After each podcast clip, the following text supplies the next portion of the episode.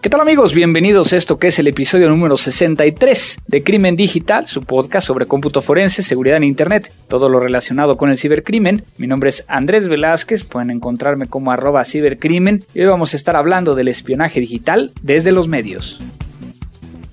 Seguridad, cómputo, digital, forense, internet, hacker, phishing, investigación, robo, web. La tecnología avanza a pasos agigantados. Cada día tenemos mayor acceso a la información. Descargamos, compartimos, interactuamos y también nos ponemos en riesgo. Cuídate. Crimen digital. Con todo lo que necesitas saber sobre el combate a los delitos informáticos y el cómputo forense. Llevado de la mano de Andrés Velázquez.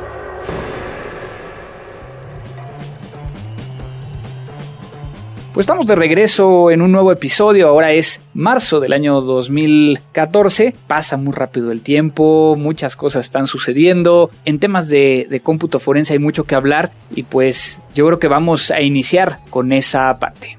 Crimen digital. Iniciamos con la parte de, de, los comentarios, mensajes que nos han estado enviando y quiero agradecer a todos aquellos que nos hicieron alguna comunicación por alguno de los medios, eh, Omar Gabriel, Alfonso Núñez, Jorge Cao, Dani Ladino, Giovanni González, que también, bueno, en este caso Giovanni nos manda cierta sugerencia y él es de Tlaxcala, donde mandamos un saludo. Aldo Ulises Ponce de Chihuahua, Omar W. Pot de Estado de México, Rodolfo Ceseña de Baja California Norte, Fede Siur de Monterrey, Fernando del Río, que es un colombiano que se encuentra en Ecuador, también gente de, Perú, como es el caso de Wiloe Tamani, Janfer Reyes de Guerrero, eh, Lalo Tucto también de, en este caso de Lima, en Perú. También Felipe Yuch de Valencia, España. Hasta allá llegan los saludos. Rafael Casas de Toluca, Richard Javier de Bolivia, José Pavón Silva de Bogotá, Teresa Campos de Guadalajara, Eduardo Rojas Oviedo de Costa Rica, Acceso Díaz de Chiapas, Noel Ruiz Jiménez, el cual nos felicita por aquel episodio donde hablamos con Adolfo Grego acerca de los discos duros, los mitos y realidades, Víctor eh, Chaire, Jair PL, Aldulices Ponce, que quiere que hablamos un poquito de base de datos, Bruno Novelo, de, que quiere que hablemos un poquito con respecto a, la tecnología extranjera en cada uno de los países de América Latina, que si vigilan, que si espía, que bueno, va mucho con el tema que traemos el día de hoy. Redondito Rojinegro, Beleniux Flores, eh, Alejandro Pinzón, Mario Mijango, Felipe Yunch, que ya había yo comentado y que se pronuncia Yuk, ah, perdón, Felipe Yuk, que es de Valencia, España, y Janfer Reyes. En Twitter también mucha gente nos está mandando mensajes, siempre a los que cada determinado tiempo nos, nos están mandando mensajes, como Jaime Juárez, por ejemplo. Y bueno, hay muchísima gente que ha estado comentando vía Twitter, por ejemplo, Hugo QRO, que supongo que es de Querétaro, Bolivia Hack de La Paz. Y bueno, también vía nuestro sitio web, que ahora sido mucho menos, pero muchas gracias a Jesús Castellanos, a Víctor Manuel Ruiz, PXPX, Rigo Winchester y Jaime Juárez, que en este caso Jaime pregunta alguna herramienta para realizar análisis a, a smartphones. Eh, muchas de ellas son comerciales, realmente no hay de software libre para smartphones, entonces déjame investigar a ver qué más puedo llegar a, a averiguar y que lo podamos llegar a, a, recomendar. Y por acá Rigo, que ya les había comentado, que le encantan las recomendaciones musicales y que me manda aquí algunos, algunas recomendaciones. Crimen digital. Pues Realmente ya saben cómo contactarnos vía nuestra página crimendigital.com, el Twitter arroba crimendigital, el mail contacto arroba crimendigital.com y vía Facebook que también tenemos Crimen Digital. Muchas gracias a todos los que han estado comentando y vámonos a iniciar con un poco de información. Lo nuevo.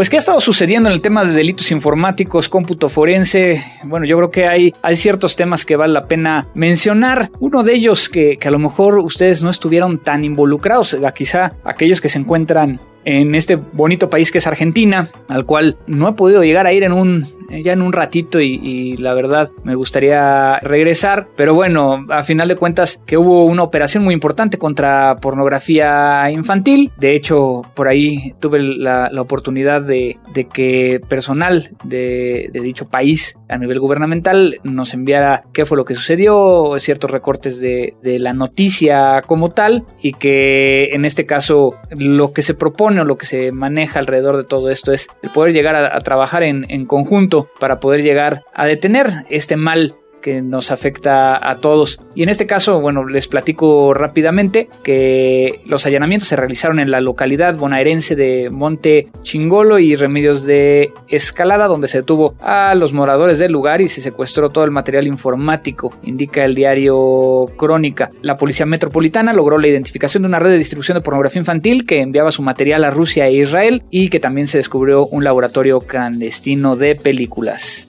Crimen digital. Y bueno, ¿qué más podemos llegar a, platicar? Tenemos también el hecho de que estuve por ahí tomando el curso Forensic 610, Reverse eh, Engineering Malware, el cual yo me fui a Estados Unidos a tomarlo completamente. Está increíble el curso, no les voy a dar mucho más información porque tengo la fortuna de que ya estoy grabando un nuevo episodio precisamente con, con el instructor de este curso, eh, Lenny, a quien eh, ya les platicaré más adelante en otro de los episodios quién es y que nos va a compartir un poco acerca de este tema. Crimen digital. También por otro lado vamos a tener el, el SANS Mentor en la Ciudad de México del 16 de julio al 17 de septiembre. Recuerden que este es el que ustedes autoestudian y con mucho gusto yo les resuelvo las dudas, ya sea presencialmente o, vía web, acerca del el curso Forensic 408 eh, Windows in Depth. Entonces, recuerden que seguimos manejando los descuentos, en los cuales están en el episodio anterior. Entonces, si no lo han escuchado, regresen a ese episodio, el episodio 6.2, y podrán llegar a encontrar cómo acceder a los descuentos. También, aquellos que estén interesados, tenemos, eh, estamos promocionando muchos cursos, tanto en la Ciudad de México como en Bogotá, Colombia, de parte de Mática. Entonces entren a www.matica.com donde podrán llegar a ver algunos de los cursos que tenemos, los cuales son de inducción al cómputo forense. La entrevista.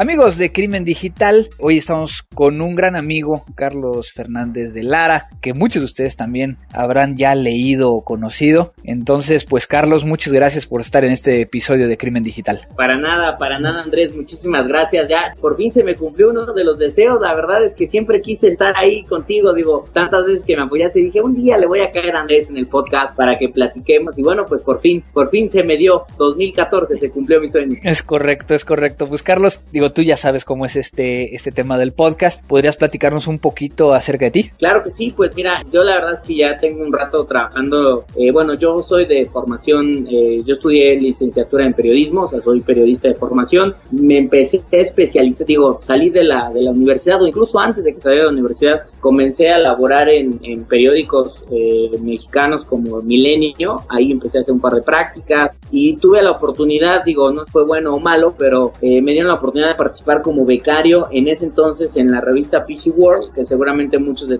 escuchas conocerán, sobre todo aquellos un poquito más geeks, que era una revista como para los fanáticos geeks de la tecnología pero que tampoco se metía como muy hardcore en el tema de en el tema techie. Era como para los newbies de geeks antes de que geek se pusiera como muy fuerte. Y a su vez esa empresa hacía otra revista que se llamaba InfoWorld, que después varios años eh, después cambió el nombre a CIO, que es Chief Information Officer, como muchos eh, seguramente conocerán. Y bueno, pues ahí poco a poco me fui especializando, al final del día como que me latió lo de la tecnología y fue hace precisamente casi cinco años. Eh, yo ya había trabajado en una empresa en la que pues evidentemente tú has colaborado muy de cerca durante varios años, Andrés, incluso eres eh, consejero de una de sus, de sus revistas, que es NetMedia y que hace una de las pocas publicaciones eh, de seguridad informática en el país, que es B-Secure, que la revista ha ido fluctuando entre muy bien y de repente sus caídas sube un poquito después como que vuelve a caer. Y hoy vive como un proceso de transformación también adaptándose como a los nuevos escenarios mediáticos. Entonces, bueno, me dieron la oportunidad de dirigir, eh, de ser editor de esa revista. Y la verdad es que a mí uno de los temas dentro del ambiente de tecnología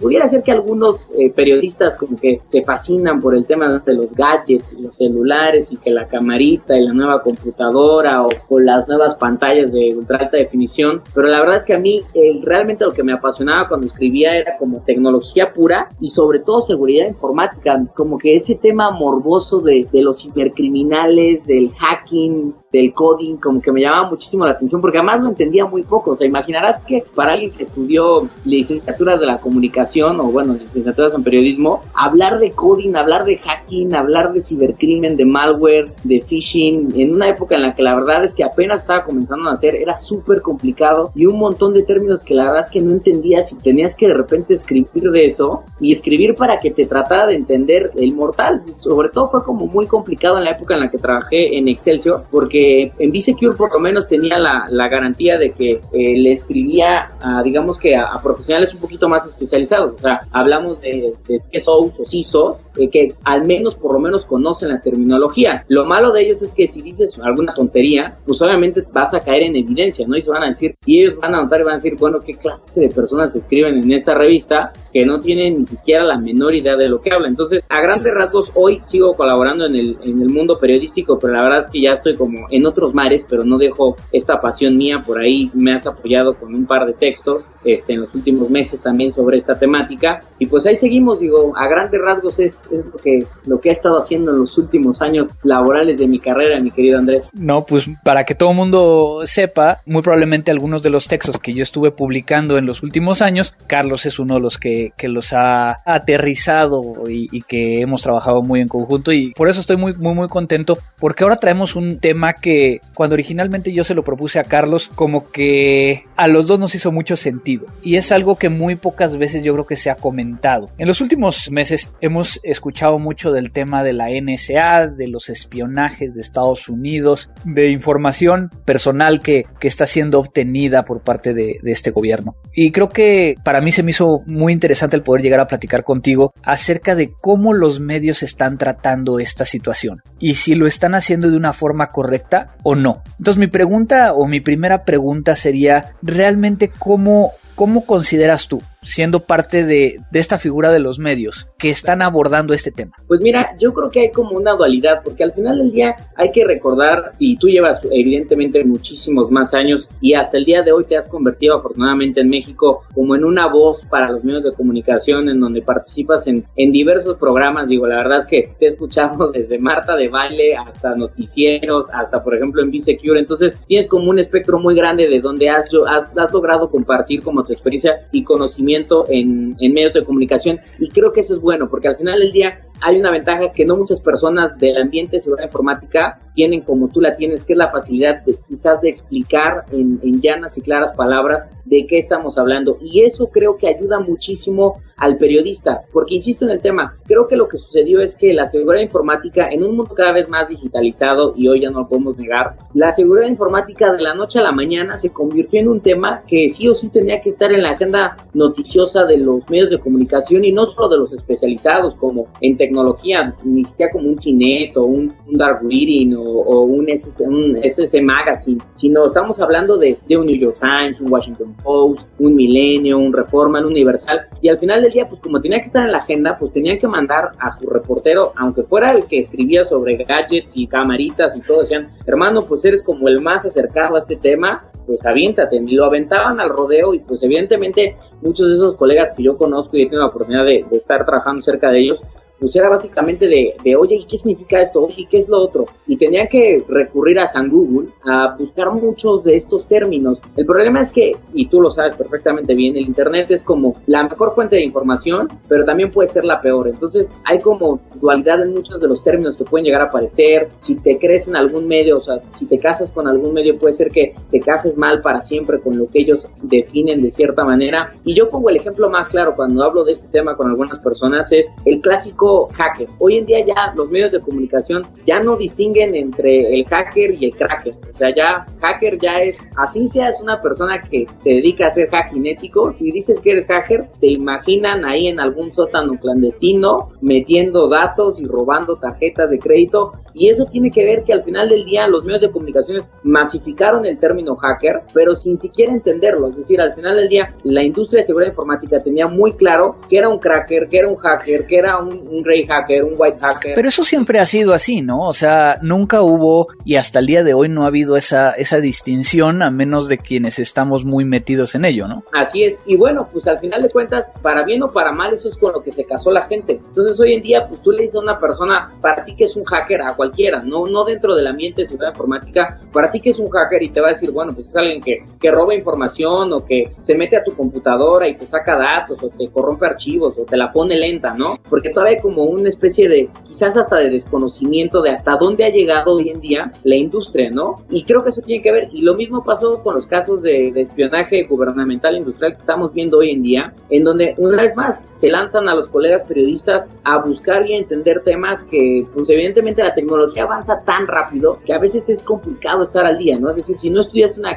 Si me imagino para ti que evidentemente eres un criminalista forense digital súper especializado, que cada rato estás lanzándote a foros y a congresos internacionales, la capacitación constante que recibes, o sea, imagínate cómo tiene que lidiar uno con que no es eso, que además no lo entiende, pero que tiene que al final del día escribir de eso de la manera un poquito más objetiva eh, y aterrizada posible. ¿Cómo, cuando tú lees este post del uh, New York Times acerca de, del espionaje, tú que ya, que a final de cuentas vienes de, de, de los medios, ¿qué es lo que entiendes? Si realmente podrías llegar a decir que están siendo especializados o están haciéndolo de una forma correcta o está haciendo algo mal los medios en, en cómo están dando la noticia? Pues mira, yo creo que los medios hoy tienen el gran problema y la gran complicación de que tienen que competir contra la inmediatez de las redes sociales y del internet y ya no se puede dar el lujo, o sea, los medios de comunicación ya no se pueden dar el lujo de checar o doble checar la información porque lo tienen que lanzar, porque al final del día, yo te pongo por ejemplo un, un caso o más bien un, un, análisis que nos decían varios profesores, incluso en la industria como hizo, puso nada en la actualidad, más o menos la duración de una primicia, es decir, cuando un medio lanza una primicia, el tiempo que esa primicia existe tal cual como primicia, pues es alrededor de un minuto, entre 50 segundos y un minuto. Antes, estamos hablando de, ni siquiera de 5 minutos, de entre 50 y un 50 segundos y un minuto antes de que otro medio de comunicación o cualquier usuario la retome y le empiece a masificar por, por redes sociales. Entonces, hoy en día la verdad es que los medios compiten contra eso y creo que están tratando de salir a la par, precisamente tratando de ganar la noticia, tratando de ganar lectores, compitiendo con eso. Y al final del día eso, eh, y todos lo sabemos, ha generado muchas complicaciones en términos de verificación que sea lo correcto, en verificación que la terminología esté bien, que se esté hablando del tema. Y bueno, hay medios que creo que cuidan un poquito más esa situación, pero evidentemente los, los masivos pues tienen que competir contra eso y salen como salen. Digo, no, si acaso volverán a leer la nota para que no se les vaya alguna tontería en términos de redacción, pero en términos de contexto y comprensión del tema que están hablando, es mucho más complicado, porque insisto, no,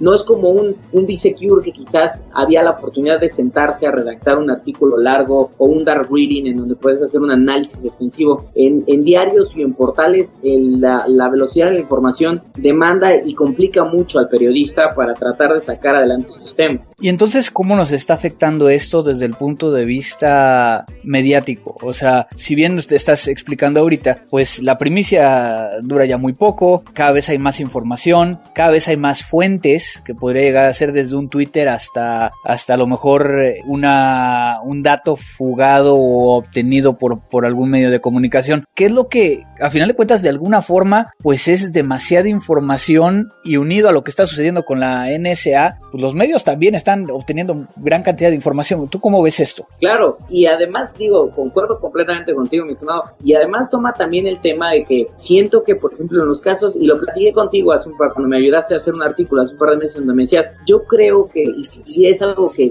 que ojalá todo el mundo entendiera, ¿no? O sea, cuando pasan estos casos de los de Edward Snowden, que evidentemente hace poco el escándalo de que, bueno, que Estados Unidos tenía instalados unas especies de USBs en más de 500 mil computadoras alrededor del mundo y que podía espiar independientemente esa computadora estuviera no solo no conectada a internet, sino que podía estar apagada en un cajón ahí de tu casa y aún así si se acercaba a una antena o estaba cerca de algún de algún módulo de radiofrecuencia o de alguna de una señal de comunicación, pues nada, eso, o sea, de todos modos te tocaba espionaje, ¿no? Y creo que lo que pasa cuando los medios platican de eso y quizás no entran tanto en detalle es que no sé si decirlo como que sobreexageran o sobreinflan la información y llega como a existir una paranoia, a tal grado de que tú como me platicabas en ese entonces de, pues ¿qué vamos a hacer? O sea, no hay que como rasgarnos las vestiduras y decir, no, me están espiando, porque creo que eso podría llegar a complicar un poco más el, la percepción que tiene el usuario común, insisto, no el experto, porque el experto vive en otro nivel, el experto tiene fuentes de información que sabe que son sus fuentes fidedignas e incluso sigue gracias al internet, o sea, gracias a redes sociales como Twitter o Facebook, sigue a usuarios que también son expertos a su vez, como tú o como otros del ambiente eh, de seguridad informática, que les permiten estar enterados a un nivel mucho más alto. Pero para el usuario de a pie, que se lee esos, esos encabezados de un Televisa o de un Reforma o de un, un Milenio y que quizás no están súper aterrizados, pues dice, caray, o sea, ya no puedo ni siquiera prender mi celular porque hasta los mensajes que le estoy mandando a mi amante o a mi novia, ya me los vieron, o sea, ya, ya no hay forma, ya estoy totalmente, ya me, pues, me van a poner un, un 4 en cualquier momento. Y creo que eso es uno de los riesgos en los que los medios de comunicación incurren ahora, que también es por el otro lado de, este afán quizás de querer, al final del día, como medio de comunicación, tú sabes que lo que más vende, y en todas las industrias, pues es obviamente el sexo, las drogas y el morbo, ¿no? Entonces, pues el morbo que se genera la parte de seguridad informática es muy fuerte. Entonces, pues creo que los medios se enganchan de eso, venden quizás un poquito más inflada la nota o la información, y pues evidentemente todo el mundo está ahí alrededor viendo qué pasa, ¿no? Pero cuando ya entras a detalle a ver qué es lo que está pasando, dices, ok, no, no minimizo, no minimizo la situación que pasa con lo de la NSA, pero la trato de poner en un contexto, en un contexto que platicamos de, no es el único país que lo hace, seguramente otros países de primer mundo, quizás no México, pero otros países de primer mundo tienen tecnologías muy similares y también lo hacen. El problema es como tú decías, a Estados Unidos lo agarraron con las manos en la masa, le pudo pasar lo peor que era que lo descubrieron como espía y los medios aprovecharon de eso y pues quizás hicieron como una gran venta de esta situación y pues la sociedad hoy habla de estos temas. ¿Cuál es el morbo más grande alrededor de la noticia de la NSA? Yo creo el morbo más grande alrededor, híjole, yo creo que sería el tema de uno, yo creo que hay dos morbos muy grandes. Uno quizás sería la figura de Snowden, o sea, ¿quién es este joven que causa como un morbo de, oye, pues este guate lo super traicionó, o sea, era como un espía y estaba allá adentro. Y su misma historia, o sea, yo no dudo que de la misma manera que Julian Assange o Bradley Manning, eh, los de los contratos de Wikileaks, tuvieron su película, o sea, yo no dudo que en un par de años Edward Snowden tenga su propia película filmada, estilo hollywoodense, que hable de la historia de este joven, independientemente de que sea interesante o no, y que la inflen precisamente para que sea más taquillera. Yo creo que ese es uno de los grandes morbos, la figura detrás de, de todo este tema. Y el otro morbo es evidentemente el morbo de, de, lo que hacía Estados Unidos. ¿Recuerdas, por ejemplo, un par de notas que a mí me parecían como muy curiosas? Que cuando empezaron las filtraciones de Edward Snowden, una de las notas que más, que más impactos tuvo en algunos medios de comunicación era lo, supuestamente lo que hacían los, los analistas de la NSA, que espiaban a sus exparejas con las herramientas de la NSA para ver si ya tenían nuevos novios o para ver si ya se andaban mandando emails con alguna nueva pareja o, o cómo había evolucionado. Ese tipo de morbo, o sea, de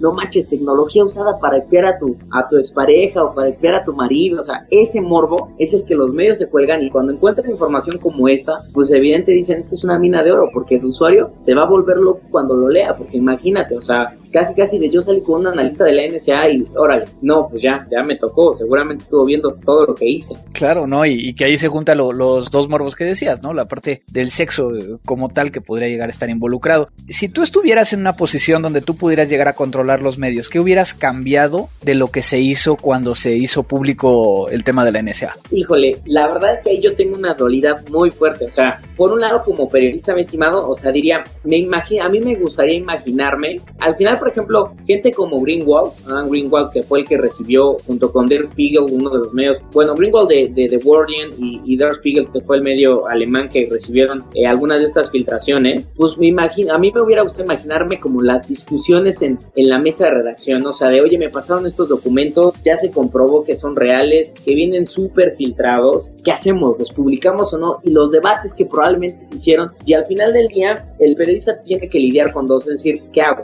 ¿Lo saco ya en este momento y ahora sí como que digo, doy un madrazo en mediáticamente hablando porque todos los medios de comunicación, o sea, digo, Ana, como medio de, comunicación yo voy a marcar la agenda del resto de los medios de comunicación este, de todo el mundo, lo cual es, o sea, como medio es, es como la corona de las coronas porque es, tú pusiste la semilla para que el resto de la semana o, el, o los próximos tres o seis meses, todos los temas de los que hablan los medios, quizás no diario en portada, pero sí durante un tiempo, van a ser a raíz de lo que tú publicaste inicialmente, ¿no? Y ¿Qué, es el, ¿Qué sería el caso de The Guardian, no? Creo que The Guardian ahorita, hasta la persona que menos tenga que ver con computadoras podría llegar a, reconocerlo, ¿no? Así es, exactamente. Y bueno, ese es como, como que está ese tema, ¿no? Entonces dices, es que yo me quiero, como medio, yo me quiero llevar esa corona, porque además es como lo más importante. No solo, no solo ser eso te va a aumentar la cantidad de clics que vas a tener en tu sitio, en tu sitio web, por lo tanto, evidentemente tus visitas eh, van a subir de manera drástica, sino que al final del día al resto de los medios les vas a como decir, miren, aquí está, así se hace el periodismo. Que también hay, hay, claroscuros que, que obviamente son como de otros ambientes a discutir, pero bueno, si tú me preguntas qué hubiera hecho si yo hubiera sido Greenwald o si yo hubiera estado ahí o me hubiera caído a la redacción de Secure en un caso hipotético muy fumado, pues evidentemente lo hubiera sacado, lo hubiera sacado lo más rápido posible, porque si no alguien más me hubiera ganado la información. Quizás lo que hubiera tratado de hacer es el seguimiento que se le da y creo que hay algunos medios como Der Spiegel o The Guardian han hecho hasta cierto punto bien esa situación. Es el seguimiento que yo le doy a esa información, la voy cuidando. Entonces me pongo o pongo a un equipo de, expertos o hasta me contrato a alguien que sepa este tema y le digo, oye, aquí están todos estos documentos que me llegaron. Necesito que me hagas, o sea, que te los leas de pe a pa y que me vayas haciendo resúmenes de cómo podemos irlo sacando durante los próximos meses. Y creo que así tienes, tienes más partes. Tienes la posibilidad de, ok, saco la información ya, ahorita rápido, con lo más que pueda armar, o sea, quizás un poco escandalosa, no muy bien aterrizada, pero la saco y durante las siguientes semanas pues la trato de aterrizar lo más posible y consulto expertos y me acerco a expertos o incluso contrato a alguien que conozca mucho más de estos temas para que vea la información de primera mano y me ayude obviamente a aterrizarla mejor para informar mucho más objetivamente al público. ¿Qué tanto crees ahorita que The Guardian y los demás medios tengan todavía información resguardada? Híjole, la verdad es que yo creo que sí todavía tienen, tienen información. Ya ves hace un par de, de semanas se comentaba que ni siquiera la NSA, ni el Pentágono, ni nadie en Estados Unidos tenía ni la menor idea de la cantidad que Edward Snowden se llevó. Digo, cuando, cuando Bradley Manning se llevó los documentos de los documentos, los archivos secretos, sí se hablaba por lo menos de alguna cantidad, ¿no? Decían, no, pues se robó, se lo llevó en un, en un DVD o en un Blu-ray que decía Lady Gaga y se lo llevó ahí. Estamos hablando de alrededor de 500 mil archivos confidenciales, una cantidad um, un poquito, al final ya como que Estados Unidos tenía un poquito más de noción. Aquí el problema es que yo veo que en el caso de Snowden, pues no tuvieron ni idea, o sea, como que ahí sí, como que después de lo de Manning, nunca se imaginaron que les fuera a pasar esto, y menos en una cosa como la NSA. Y yo creo, al final del día, que este tema todavía va a dar, va a dar de qué hablar. O sea, Obama eh, hace, todos lo sabemos, hace un par de, semanas dio su discurso frente a la nación diciendo que, que pues evidentemente va a pedir, va a tratar de pedir un poco más de transparencia de estos temas, pero tampoco seamos ilusos. Es decir, el mismo Obama reconoció, o sea, dijo, pues no vamos a dejar de hacerlo, porque si no lo hacemos, pues alguien más nos los está haciendo. Entonces, todos los países tienen que tener contrainteligencia, o sea, no, no podemos no tenerlo. O sea, yo sé que a ustedes quizás les moleste, pero pues ni modo, o sea, y si tienen deals con Facebook, aunque Facebook o Microsoft o Google o el mismo Apple o cualquier tecnológica lo niegue mucho tiempo, pues al final del día también, digo, irónicamente, es hasta comprensible, digo, o sea, como usuario dices, yo como usuario, incluso que yo soy un usuario hasta cierto punto formado, si tú me preguntas, oye, Charlie, ¿cuántos uso de contratos y servicios de, de plataformas web te has leído de principio a fin? Pues te voy a decir, ¿sabes qué? Creo que ni uno, o sea, ni uno. Y si en la cláusula 36B, 3758 decía toda la información será compartida con el gobierno de Estados Unidos y yo ya le di a aceptar, pues de qué me quejo, o sea, digo, al final de cuentas ahí estaba hasta transparente y yo creo que como usuarios ni lo vamos a notar, pero claro, en el momento en el que algún medio de comunicación nos dice, no, que están espiando nuestros Facebooks, pues sí, ahí sí nos levantamos y nos damos golpes de pecho, cuando realmente ni siquiera sabemos si nosotros accedimos clara y llanamente a que eso sucediera. Entonces, pues digo, creo que este tema del espionaje todavía va a dar para mucho de que hablar en los siguientes meses o años. Y el tema de seguridad informática también se volverá un,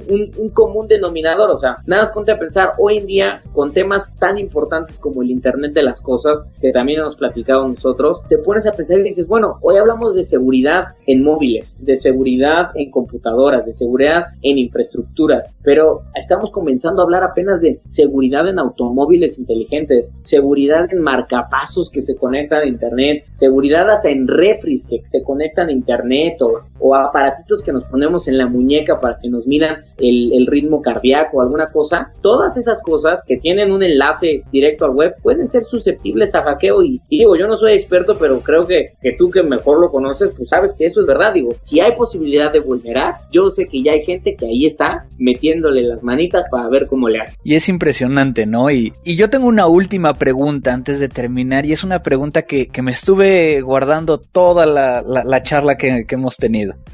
¿Tú crees que Snowden estuvo asesorado por alguien dentro de los medios o que conoce los medios para cómo dio la información? Yo creo que sí. Porque si te pones a pensar, y fue exactamente el mismo caso de Bradley Manning y el asesoramiento que recibió de Julian Assange, Julian conocía perfectamente cómo operaban los medios. Hasta cierto punto, Wikileaks se convirtió en un medio de comunicación y sabían exactamente a qué redacciones y a quién dirigir los documentos. Es decir, no agarraron, no agarraron a, no sé, tú te pones a pensar, bueno, ¿por qué no agarraron a Carmen Aristegui? ¿O por qué no agarraron a Joaquín López Dóriga? ¿O a Carlos Lórez de Mola? ¿O por qué no agarraron a, no sé, o sea... A Anderson en, Estados Unidos, por ejemplo. Exactamente. ¿Por qué no los agarraron a ellos? Porque al final de cuentas yo creo que sabían, incluso ya habían negociado eh, previamente la posibilidad de decir, oye, tengo estos documentos y hasta mostrado un poco un, un previo de los mismos de mira es esto, es su información súper clasificada, ¿te animas o no a sacarla? ¿Por qué? Porque el problema es, si no recibían asesoramiento y sabían perfectamente con quiénes, ¿cuál era el riesgo? El riesgo era que se lo mandaban quizás a alguna redacción y llegaba con alguien en Estados Unidos, con algún periodista muy patriótico, y ¿qué era lo que hacía? Pues le daba un pitazo a Estados Unidos de, oye, esta información está a punto de salir, que tal vez incluso pasó, ¿no? Pero demasiado tarde como para que Estados Unidos reaccionara. Por eso se fueron incluso con medios europeos, porque al final del día, los después, los medios estadounidenses se vieron obligados a tomar la información de Snowden una vez que The Guardian y Der Spiegel ya le estaban dando por todos lados a la información que había liberado el ex analista, el ex de la NSA. Entonces, claro que recibieron algún, algún asesoramiento. Yo, yo estoy seguro que. Y es más, si te pones a pensar ya en el tema de la película de Snowden, pues hasta su escape de Estados Unidos tuvo que haber estado asesorado por alguien más. O sea, no lo pudo, no pudo haber dicho, ok, lo libero y me lanzo a China a ver cómo me va. No, o sea, ya sabía dónde llegar, ya sabía qué contactos le iban a ayudar, ya sabía después cómo se iba a mover a Rusia. Es decir, el hombre no ha estado solo, yo creo que en ningún momento de su trayectoria. Simplemente tuvo la urgencia de compartir esto, se acercó a alguien y alguien le dijo, yo te ayudo. Y lo empezó a poner en contacto con las personas correctas para que el desenlace fuera lo que conocemos hoy. ¿Y estará recibiendo dinero de eso? De, del compartir información? eso, eso la verdad es que sería muy aventurada a mi parte decir que sí lo recibe. Él dice que no, que lo hace simplemente por el tema de, pues es que a mí no me parecía lo correcto y uno tiene que hacer lo que su corazón sigue. La verdad es que siendo sinceros, yo siempre digo bullshit. O sea, creo que hay intereses por todos lados metidos, o sea, muy pocos son los que realmente saben hacer eso y siempre hay como un negocio atrás que quizás no vemos, ya sea de algún gobierno o de alguien en el sector privado, pero sabemos que este mundo se mueve, o sea, el mundo actualmente se mueve por, por cuerdas y titereteros que manejan todas estas situaciones. sería como muy, muy, como dicen los gringos, muy naif, muy iluso, muy ingenuo pensar que, que esto se actuó simplemente por el, por el afán de ser correcto y éticamente y moralmente aceptable, ¿no? Eh, sí, exactamente. Entonces creo que no sé si le paguen al final del día, pero quizás no sea, tal vez no sea un pago económico, pero creo que hay algo más atrás, ¿no? Entonces, este, y al muchacho le ha ido bien, o sea, yo te aseguro que él, en donde tenga, va a tener varias empresas, ya le han hecho ofertas de trabajo, y mientras Estados Unidos no lo agarre, yo creo que pues no va a tener ningún problema. Qué tema tan interesante, digo, a final de cuentas tenemos el problema de que, como tú bien sabes, en estos medios, pues el tiempo se nos viene encima, pero creo que, que tenemos suficiente información como para redondear lo que está sucediendo y, y creo que tu punto de vista, por lo menos a mí y a los podescuchas, ojalá haga entender que, que tenemos que ser muy claros en cómo, cómo compartimos información, más si somos considerados especialistas en la materia. Y por el otro lado, también las, las consecuencias mediáticas que puede llegar a haber a través o detrás de algún incidente de seguridad de la información, ¿no? Claro, claro, en efecto, digo, al final del día vivimos en un mundo de, de sobreinformación, estamos bombardeados en todo momento por información de medios de comunicación, de tuiteros, blogueros, de lo que sea, es decir, el mundo digital se ha puesto muy, muy complicado y creo que como usuarios tenemos uno, la responsabilidad de antes de volvernos locos y decir, mira lo que estoy encontrando, no sé qué, pues no nos cuesta nada quizás verificar y antes de compartir algo, pues pensar dos veces si es real y hasta buscarlo en algún otro medio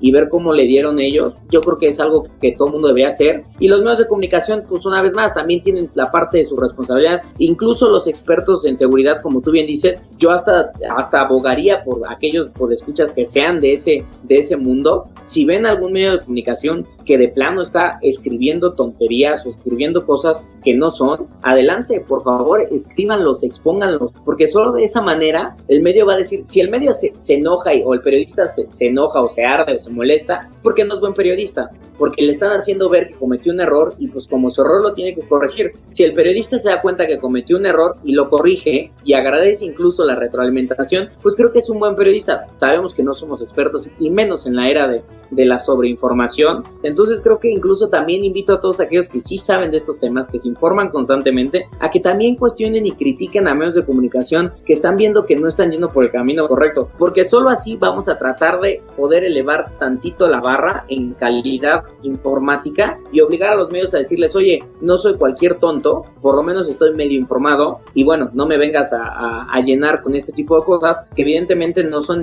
ni la mitad de cierto, ¿no? Y entonces el medio probablemente se va a ver obligado si cada vez son más voces las que exigen una mayor calidad en la información. Claro, buscarlos, no me queda más que agradecerte y, realmente lo digo en serio porque siempre me había tocado estar del otro lado, de que tú me estuvieras preguntando y ahora el escucharlo de ti y el, el que me hayas ayudado a complementar esta idea creo que ha dejado todavía muchas cosas que, que podríamos llegar a seguir platicando, pero también cómo te pueden hacer llegar las preguntas, todos estos podescuchas que, que te están escuchando. Pues mira, eh, mi estimado, tú sabes, me pueden contactar a través de Twitter si tienen algún comentario, duda, sugerencia, si no quieren que regrese a Crimen Digital el podcast, eh, mi Twitter es C Fernández, luego una D de dedo solita y luego Lara, C Fernández de Lara o bueno, arroba C Fernández de Lara. Ahí estoy disponible para que pues me busquen. Ahí si quieren googlearme Carlos Fernández de Lara encontrarán pues otras redes sociales mías y pues adelante. A mí me encanta compartir información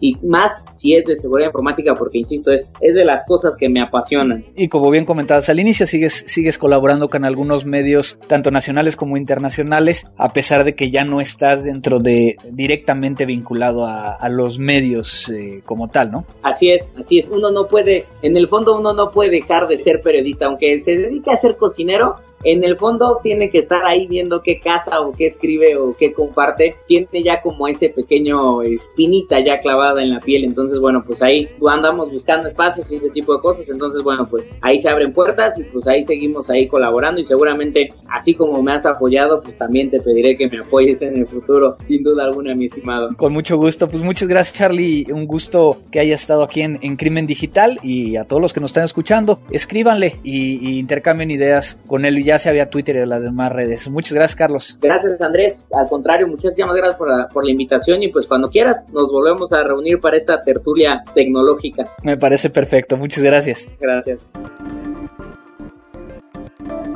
Música. 99% of us is noise.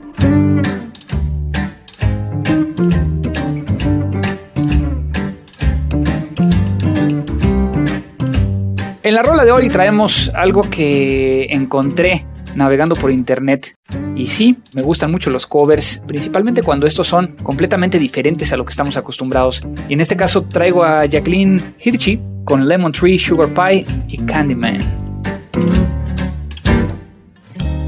sitting here in this boring room. It's just another rainy Sunday afternoon. I'm wasting my time, I got nothing to do.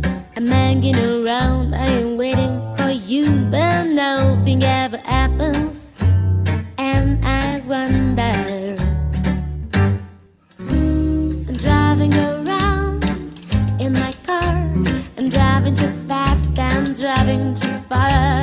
I'd like to change my point of view. I feel so lonely, I am waiting for you, but nothing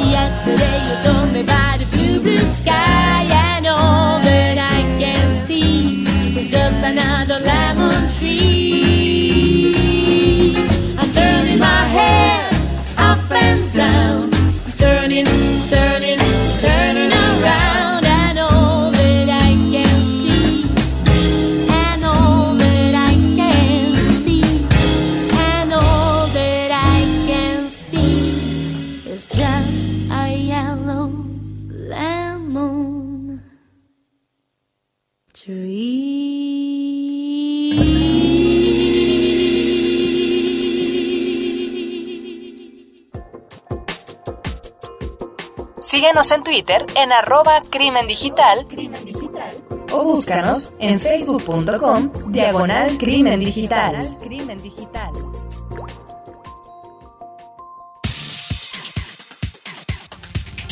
Programas y sitios web.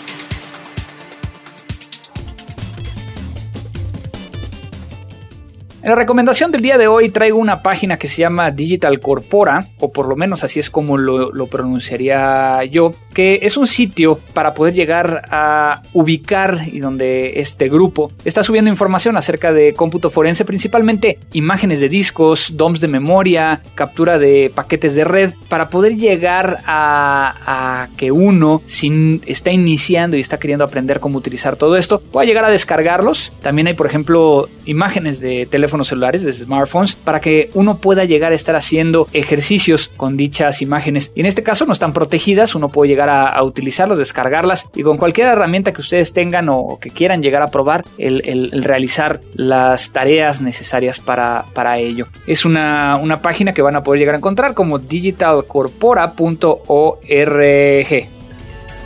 Descarga todos nuestros episodios en www.crimendigital.com o suscríbete vía iTunes. Bueno, y eso es todo por el día de hoy. Gracias a Abel Cobos en la edición de este podcast. A todos aquellos que nos están ayudando con sus donaciones vía la página de crimendigital.com. Y espero que nos sigan escuchando en la próxima emisión. Mándenos sus comentarios. ¿Qué les gusta? ¿Qué no les gusta? ¿Qué les gustaría ver? ¿Y cuáles son los temas que quieren que estemos platicando? Esto fue Crimen Digital. La tecnología avanza más y más cada día. Pero ahora ya estás preparado. La mejor información sobre cómputo forense y seguridad informática solo aquí en www.crimendigital.com. Te esperamos en nuestra siguiente emisión.